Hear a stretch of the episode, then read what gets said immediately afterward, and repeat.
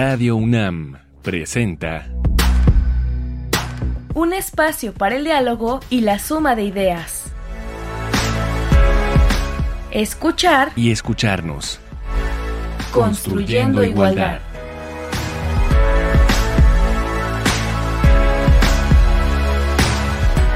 Esto es escuchar y escucharnos. Bienvenidas, bienvenidos, bienvenides.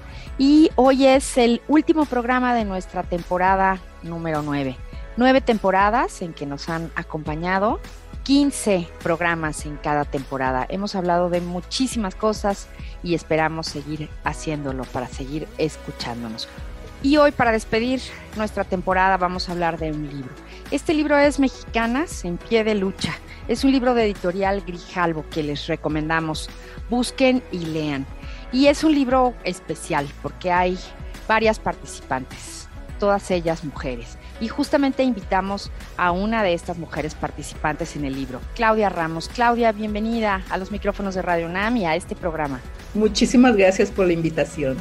Pues nos da mucho gusto tenerte aquí porque queremos que nos hables un poco de ti y también un poco de, del libro, que por supuesto Claudia tiene un capítulo en este libro que a mí en lo particular me, me gustó muchísimo, me sirvió muchísimo para ubicar varias cosas y ya nos hablará ella al respecto. Pero primero, ¿quién es Claudia Ramos? Bueno, pues yo soy periodista con tres décadas de, del ejercicio del oficio en distintos medios de circulación nacional. Yo empecé en La Jornada, después en Reforma, después en Milenio y he freelanceado mucho también. Y bueno, desde hace ya casi 12 años en Animal Político, donde coordino la sección de análisis y también ejerzo como reportera y tengo un blog en el plumaje, se llama La sartén por el mango, el cual firmo como mala madre. Y pues en él cuento las peripecias de la vida cotidiana, de la maternidad y el, el impacto que tiene en nuestras eh, maternidades y no maternidades, eh, aplicación de las políticas públicas de los distintos gobiernos y cómo nos afecta no solo a las mujeres, sino a toda la población. ¿no? Básicamente esa soy yo. Y pues bueno, para que sepan ustedes más detalles sobre este libro que estamos hoy recomendando en escuchar y escucharnos, vamos a escuchar en nuestra cápsula.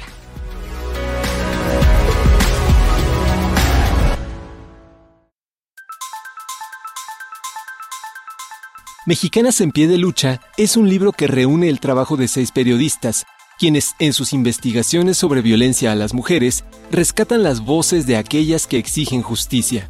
Este trabajo les pertenece a Daniela Rea, Claudia Ramos, Ivonne Melgar, Valeria Durán y Laura Castellanos, con la coordinación de Nayeli Roldán y el prólogo de la escritora Almadelia Murillo. Estos reportajes nos ofrecen distintos enfoques de la desigualdad, que van desde la invisibilización y negación de las actividades cotidianas, la privación del derecho a la integridad y a la vida, como lo son el tema del aborto y los feminicidios, hasta los encuentros históricos de grupos feministas y las morras con las mareas verdes y violetas. Un recopilado que nos hace reflexionar acerca del papel del gobierno frente a las distintas violencias que viven las mujeres mexicanas. Las periodistas llaman entonces al Estado un Estado machista. El libro enriquece la narrativa feminista del país, ya que sus autoras pertenecen a distintas generaciones, aportando cada una su perspectiva. Puedes encontrar el libro en cualquier librería y también lo puedes conseguir de manera digital. Mexicanas, en pie de lucha, pese al gobierno machista, las violencias y el patriarcado. De Editorial Grijalvo.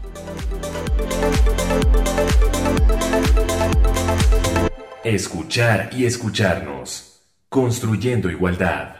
Pues ahí está. Si ustedes quieren encontrar Mexicanas en pie de lucha, ahí les, les dijimos todo sobre el libro. Pero ahora vamos a ver ya los detalles más finos con nuestra invitada. ¿Cómo surge Mexicanas en pie de lucha, Claudia? ¿Cómo, cómo se reunieron todas estas mujeres periodistas? Bueno, Mexicanas surge por una invitación específica de eh, la periodista y reportera también de Animal Político, Nayeli Roldán resulta que a ella le dieron una propuesta, le hicieron una propuesta en editorial respecto a, en la coyuntura que estábamos viviendo del movimiento feminista hoy volcado a las calles, sobre todo de la Ciudad de México, pero también a nivel nacional, le hicieron la propuesta de contar cuál es el momento que se está viviendo hoy con todas estas mujeres muy jóvenes volcadas en las calles. Pero documentarlo en el sentido de darle el contexto de qué ha pasado con el movimiento feminista en México, sobre todo con la llegada del actual gobierno. Entonces, Nayeli, que es una periodista eh, con una trayectoria muy destacada y, y, que ha tenido una participación muy predominante, muy, muy primordial en lo que ha sido el trabajo de Animal Político, ella fue la que concibe la idea de, ok, este libro, esta propuesta de contar el feminismo en México en los últimos tres años, tiene que ser documentado por periodistas. Entonces, de entrada ya era una visión de estos movimientos a lo largo de su historia en México, ha sido documentado sobre todo por académicas, eh, ha sido analizado en, distintos ámbitos del activismo que ha tenido en, en estos años. Y bueno, obviamente también ha sido documentado por las periodistas, hay periodistas legendarias que se han dedicado a, a reportear estos casos, pero hacerlo ahora con periodistas desde un libro tenía sobre todo la intención de dar los datos de lo que está pasando hoy con el feminismo en México desde la investigación periodística. Es decir, con esta coyuntura de el feminismo tiene realmente dos años de haberse fundado nada más con un objetivo específico de dañar al actual gobierno. ¿Qué está pasando con las chavas que están en la calle? ¿Por qué están tan enojadas? ¿Por qué están protestando? Entonces Nayeli tiene esta, digamos, estrategia de, ok, tienen que ser mujeres periodistas las que los cuenten y además estas mujeres periodistas, es decir, ella estructura el libro pensando en los distintos capítulos que se podían investigar en función de lo que, se quería contar del feminismo en los últimos tres años y nos va escogiendo justamente por la cobertura que hemos hecho a lo largo de nuestras carreras o de nuestras trayectorias sobre este movimiento en particular. Y entonces, a mí me invita porque en mis tres décadas yo inicié en la jornada justamente una de las primeras, yo empecé como auxiliar de redacción en la jornada, entonces una de las primeras cosas que hice viniendo yo como estudiante de periodismo de la UNAM, que obviamente en esa época todos y todas, el periódico que leíamos era La Jornada y evidentemente el suplemento doble jornada de la jornada era nuestro máximo referente. Yo llego a la jornada y lo primero que hago es preguntar, ¿dónde está Sara Lovera? ¿No? Sí. Y con ella tuve la oportunidad de empezar a hacer mis pininos como reportera y entonces colaborar haciendo algunas cosas en, en la doble jornada yo como auxiliar de redacción. Y después ya cuatro años después pues yo me voy a Reforma donde empiezo formalmente a reportear temas políticos, temas ambientales, ya no con esta especificidad de los problemas de las mujeres, pero obviamente todo tiene que ver con las mujeres. Y entonces, a raíz de eso, es que Nayeli me invita a participar específicamente en el capítulo que tiene que ver con una breve historia de lo que ha sido el movimiento feminista en México, pero sobre todo enfocado en el avance de las políticas públicas, el avance de las, de las legislaciones que permitieron que este movimiento de mujeres y este feminismo fuera avanzando. Y entonces llegamos a, tu texto, a ese capítulo que se llama Mujer, escucha, esta es tu lucha. Y sé que va a ser muy difícil, pero este, eh, a manera de un pequeñísimo resumen, ¿de qué va este texto tuyo, Claudia? Justamente, lo que quisimos contar en el texto y para que tuviera una, una secuencia con lo que serían el resto de los capítulos del libro, perdón, lo que quisimos contar específicamente es cómo fueron avanzando las políticas públicas, cómo fueron avanzando los cambios legislativos para reconocerle los derechos a, las mujeres. Y entonces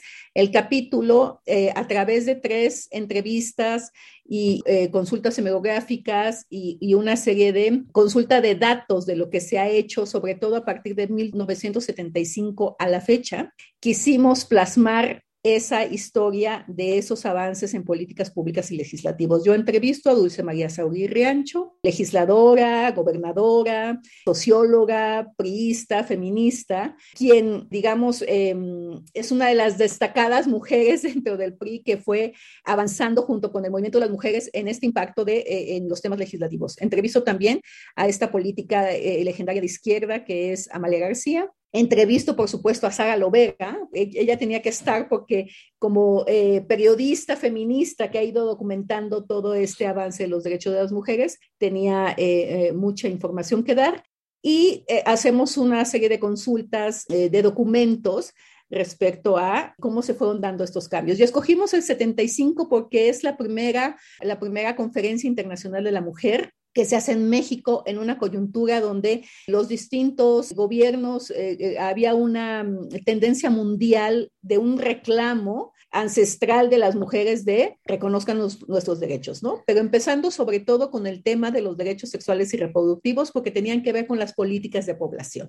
En ese momento en México, a nivel mundial, pero en México en particular, ni siquiera estaban autorizados los métodos anticonceptivos. Y entonces, partiendo de ahí, en el 1975 eh, se empieza a dar todo este debate mundial que se empiezan a aterrizar en políticas públicas que tienen que ver con el acceso a las mujeres a los métodos anticonceptivos y sobre todo el derecho a decidir sobre su cuerpo. Ya no son los hijos, los hijos que Dios nos mande, sino los que nosotros queremos, los que podemos planear y a partir de ahí se empiezan a dar una serie de políticas públicas y avances legislativos que les empiezan a reconocer a las mujeres sus derechos, que nos trae a hoy con una serie de estados en donde ya se han eh, reconocido, se ha despenalizado el aborto, donde se han trabajado, bueno, digamos, hasta hace tres años había una serie de políticas públicas que tenían que ver con el acceso a las mujeres a la educación, a la salud, a que les cuidaran a sus hijos para que pudieran ir a trabajar. Tiene que ver, o sea, era una coyuntura en donde se dieron una serie de factores para permitir a las mujeres que pudieran estudiar y trabajar y decidir sobre su cuerpo, no solo por esta lógica de que, ok, tienen razón las mujeres, tienen derechos, sino que también convenía una política pública de gobierno, de qué queremos hacer ahora con la población,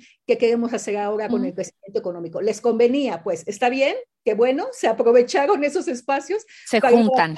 Exactamente. Y hoy, que, digamos, eh, ha habido una serie de avances, sobre todo en el tema del aborto, aunque ha ido eh, gota a gota, cuando pudieron haberse hecho alguna serie de cambios que finalmente no pasó, pero bueno, es, digamos, esa es lo que quisimos plasmar de lo que había pasado hasta hace tres años en el avance de las mujeres. Pues vamos a hacer una pequeña pausa musical, Claudia tenemos a la mitad de nuestro programa una canción que, nos dice algo con respecto al tema. Entonces, bueno, elegimos ahora esta canción de Ana Tijoux que se llama Sacar la voz. Y rápidamente, Ana Tijoux es una cantante, música, rapera, letrista y compositora chilena francesa. Ella es feminista y activista y justamente sus letras hacen una denuncia siempre de carencias sociales y culturales y se posicionan a favor de los derechos de las mujeres y contra la violencia de género. Ana Tijoux, sacar la voz. Respirar para sacar la voz, despegar tan lejos como un águila veloz. Respirar un futuro esplendor, cobra más sentido si lo creamos los dos. Liberarse de todo el pudor, tomar de las riendas, no rendirse al opresor. Caminar erguido sin temor, respirar y sacar la voz.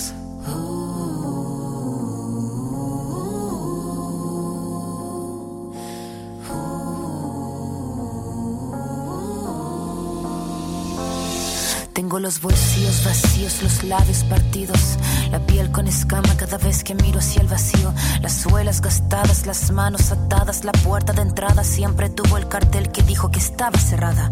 Una espina clavada, una herida infectada, entramada, una rabia colmada en el todo y en la nada. El paso torpe al borde sin acorde cada vez que pierdo el norte. Tengo la pérdida del soporte, el tiempo que clava me traba, la daga me mata, filuda la flama sin calma, que de las manos se me escapa, pero tengo mi rincón florido, sacar la voz, no estoy sola, estoy conmigo. Liberarse de todo el pudor, tomar de las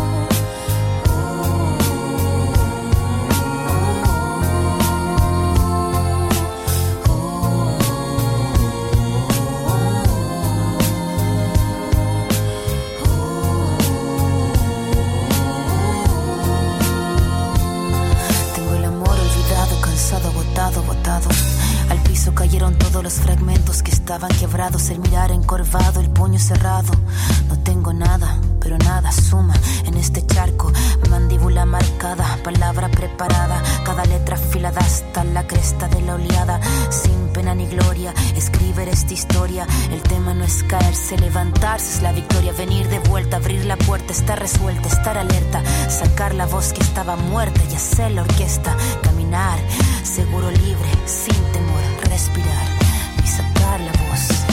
Liberarse de todo el pudor, tomar de las riendas, no rendirse al opresor.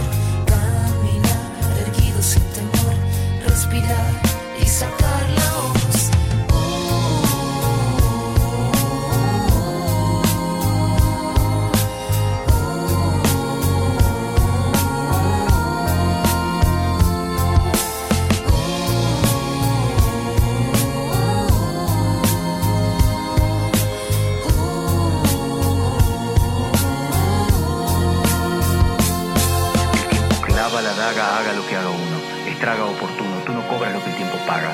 Se traga saga tras saga, raspa con su amarga espátula. Huérfanos hace de brújula, se lúcida lenta en celo. Blanca el arma, blanco el pelo, su blanca cara de crápula.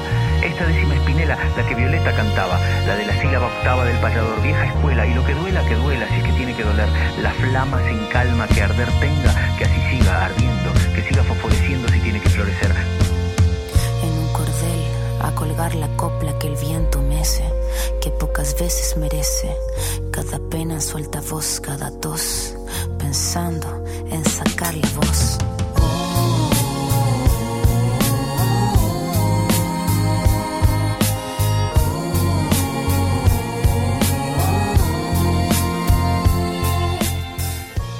Librarse de todo el pudor, tomar de las riendas, no rendirse al opresor, caminar erguido sin temor, respirar y sacar la voz. Esto fue Ana sacar la voz. Y estamos hoy hablando del libro Mexicanas en pie de lucha y nos acompaña Claudia Ramos, periodista con una amplia trayectoria. Y bueno, pues nos hablaste ya un poco y a grandes rasgos de, este capítulo tuyo, de tu texto Mujer Escucha, esta es tu lucha en el libro. Pero no podemos continuar sin hacer mención de cómo y cuándo comenzó el movimiento de mujeres en México. Como tú dices, son muchísimos años, no los últimos tres años, y son muchísimas luchas. Entonces, ¿cómo comenzaron las mujeres mexicanas que estuvieron antes que nosotras en esta lucha? Bueno, a grandes rasgos tiene que ver desde el movimiento revolucionario, de cómo empiezan las mujeres a exigir su participación dentro de la vida pública, pero el momento histórico que se toma a partir del cual se reconoce este movimiento de mujeres y este feminismo en México es con el movimiento de las sufragistas, a principios del siglo pasado. Y a raíz de las sufragistas, digamos, desde el movimiento revolucionario con las sufragistas empiezan a dar una serie de cambios en donde desde que las mujeres empiezan a tener acceso primero a la educación, y después al trabajo, pues obviamente estas mujeres ilustradas y movilizadas, no solo desde la academia, sino desde los movimientos obreros, pues empiezan a reclamar justamente estos derechos. Y entonces coincide, digamos, con un reclamo mundial global que había sobre el tema y que viene desde las inglesas y las eh, norteamericanas, bueno, las estadounidenses, por el, el reclamo del derecho al voto. En ese inter pasaron muchas cosas. La primera que se nos reconoció en México fue el derecho a divorciarnos. Estaba prohibido el divorcio. Entonces, primero se, acepta que las mujeres se puedan disolver los matrimonios, que se puedan divorciar de una relación que ya no era viable. Después se nos reconoce el derecho al voto. Y entonces, a partir de ahí, se empiezan a dar una serie de cambios en donde el impulso primordial se da desde justo la academia, el activismo y los movimientos obreros a partir del, de, que se reconoce el derecho al voto, se empiezan a dar una serie de cambios en políticas públicas y legislativos que sobre todo tienen su impulso en la academia, el activismo, el movimiento obrero de las mujeres, ¿no? Y entonces, eh, digamos, esto de manera muy, muy, muy resumida nos lleva a que, bueno, quiero, perdón, hacerles un énfasis que todos estos cambios fueron posibles gracias al diálogo entre las mujeres. Es decir, cuando eh, las mujeres empiezan a tener cargos o posiciones de poder, tanto en los gobiernos como en los puestos legislativos, es cuando se empiezan a dar, eh, digamos, todas las demandas empiezan a, poder ser aterrizadas porque las mujeres se van uniendo para, para poder concretarlas. El ejemplo específico en el caso de las sufragis, sufragistas tienen que ver con que Hermila Gal, Galindo pues era una mujer que finalmente tenía un cargo de poder. Ella era la secretaria de Carranza y a partir de ocupar y de aprovechar ese espacio que ella tenía, se pudieron impulsar cosas. Es decir, las mujeres han podido avanzar en el reconocimiento y en la demanda de sus derechos gracias a que las mujeres empezaron a ocupar cargos de poder. Y en ese sentido, cuando las feministas institucionales, las que, como su nombre lo dice, estaban en las instituciones y estaban en los cargos de poder, siguen este diálogo con las activistas, con las académicas, con el movimiento sindicalista, eh, básicamente es que se pueden ir este, avanzando en estos temas. Y hago énfasis en el diálogo, porque eso hasta hace tres años había sido el hilo conductor de estos avances. Es decir, por el ejemplo muy específico de cuando se, eh, la ruptura que se da en el PRI a partir del 88 con el eh, fraude electoral y la llegada de Carlos Salinas, a pesar de todo el, lo complicado que fueron esos congresos cuando el PRI empieza a perder sus espacios, mientras los eh, señores legislativos y, los señores del, gobierno y de las instituciones y del poder se estaban peleando, las mujeres de todos los partidos, de todas las corrientes ideológicas, de, de, de la academia y activistas, pudieron sentarse a negociar cosas que es lo que tratamos nosotros de documentar en el capítulo que me corresponde. Y entonces, eh, cómo ese diálogo permitió que se llegaran acuerdos y se llegaran avances. Y cómo eso que es los demás, eh, que a partir del capítulo de Ivonne Melgar documenta, eh, Ivonne, que es una periodista también con, con larga trayectoria en, en, los temas del movimiento de mujeres y de género, lo que documenta es cómo este diálogo que se había venido dando y que habían permitido estos avances se interrumpe con la llegada de este gobierno, a pesar de que en su gobierno hay destacadas mujeres del movimiento feminista en México. Y entonces, cómo esa, digamos, dinámica, esta énfasis que traían con los cambios que se venían dando y, este ímpetu de poder aterrizar y esta expectativa que había con este gobierno y con la llegada de esas mujeres en particular en, en este equipo de gobierno, la expectativa que había de los cambios que se podían dar, simplemente no, no, no, no se dio, no, no, no se concretó por la lógica y, la dinámica que trae este gobierno y que en cierta manera fue para, sobre todo para estas mujeres que están hoy volcadas a las calles, una decepción. Y entonces, con todo este, este recuento, ¿con qué nos quedamos ahora? ¿Por qué estamos luchando las mujeres mexicanas ahora, Claudia? Bueno, pues justamente porque se había dado una serie de avances que tenían que ver con eh, políticas públicas que garantizaban mal, bien, regular, con muchas deficiencias, pero algo había, garantizaba a las mujeres que pudieran trabajar, que tuvieran eh, estancias infantiles donde dejar a sus hijos, que tuvieran atención médica para las distintas enfermedades que obviamente eh, eh, pueden tener las mujeres, que habían apoyos, que habían refugios para cuando se sufría violencia dentro de la casa, incluso fuera de la casa, que habían una serie de programas que protegían eh, eh, eh, y que permitían a las mujeres de manera integral poder seguir con sus vidas y poder decidir sobre sus cuerpos y sobre lo que querían hacer. Digamos, no es que antes fuera todo espectacular y funcionara como Dinamarca o Suecia, que son países frecuentemente nombrados en esta administración, pero algo había. Y lo que pasó en 2018, a partir de enero de 2019, desde la primera decisión que toma el gobierno con su circular número uno de suspender los apoyos a las organizaciones de la sociedad civil, fue justamente que se cancelaron, se empezaron a cancelar todas esta serie de opciones que tenían las mujeres para poder, para poder ejercer sus derechos de educación, de salud, de trabajo. Y entonces, eh, lo que eh, si, si en esa coyuntura de, de estos tres derechos fundamentales que acabo de mencionar se suma el incremento de la violencia en contra de las mujeres, que hay una violencia general, pero en contra de las mujeres en particular, que sí efectivamente tiene que ver con las políticas públicas que se, eh, implementaron en materia de seguridad desde el 2006 con la guerra contra el narco, pero que hoy se han no solo continuado, sino reforzado, bueno, pues es lógico que las mujeres estén tan enojadas y volcadas a las calles como estamos viendo hoy. Claro, porque entonces estamos luchando, número uno, por estar vivas y número dos, por recuperar cosas que ya habíamos ganado. Justamente. Ese, ese es el enojo y eso es lo que vemos en la calle y eso es cuando dicen no son, no son los modos lo que a nosotras nos suena como ilógico, ¿verdad? Completamente, porque bueno, esas son las razones. Y si a eso le sumamos la expectativa que había de que todo eso podía cambiar y mejorar, pues claro. doble razón o triple razón para que las jóvenes sobre todo estén hoy volcadas en las calles con ese enojo que tanto les molesta a los demás, ¿no? Sí, y mm, bueno, pues terminamos nuestro programa, Claudia, ya se nos fue qué ganas de seguirte escuchando y espero pronto nos acompañes de nuevo. Y quiero mencionar algo porque tú divides tu, tu texto en diferentes partes y en cada una de ellas utilizas una consigna. Justamente estas consignas que las mujeres cuando nos volcamos a las calles gritamos, gritamos juntas, ¿no? Como un grito de lucha y un grito de guerra. Y yo no quiero despedirme sin retomar uno que es para mí de los más fuertes, importantes y, porque lo hacemos muy juntas y ahí lo decimos. Y es ahora que estamos juntas, ahora que sí nos ven, abajo el patriarcado se va a caer, se va a caer.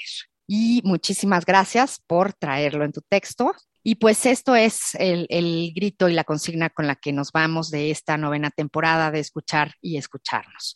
Muchísimas gracias a Claudia Ramos por haber estado con nosotros hoy y hablarnos sobre las mexicanas en pie de lucha. Muchísimas gracias a ustedes, encantada. Y pues gracias a quienes nos sintonizan. Vamos a terminar hoy, como les digo, esta novena temporada con el gusto de saber que nos han acompañado y con la emoción de escucharnos próximamente.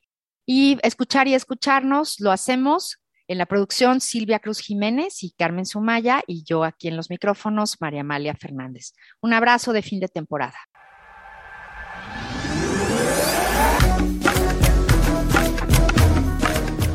Palabrascopio.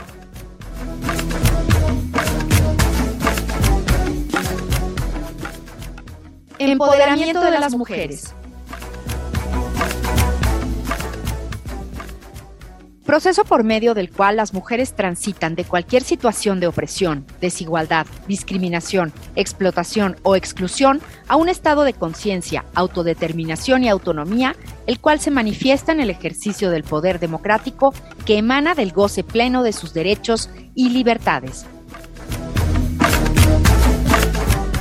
Definición tomada de la Ley General de Acceso a las Mujeres a una vida libre de violencia. Artículo 5, fracción décima.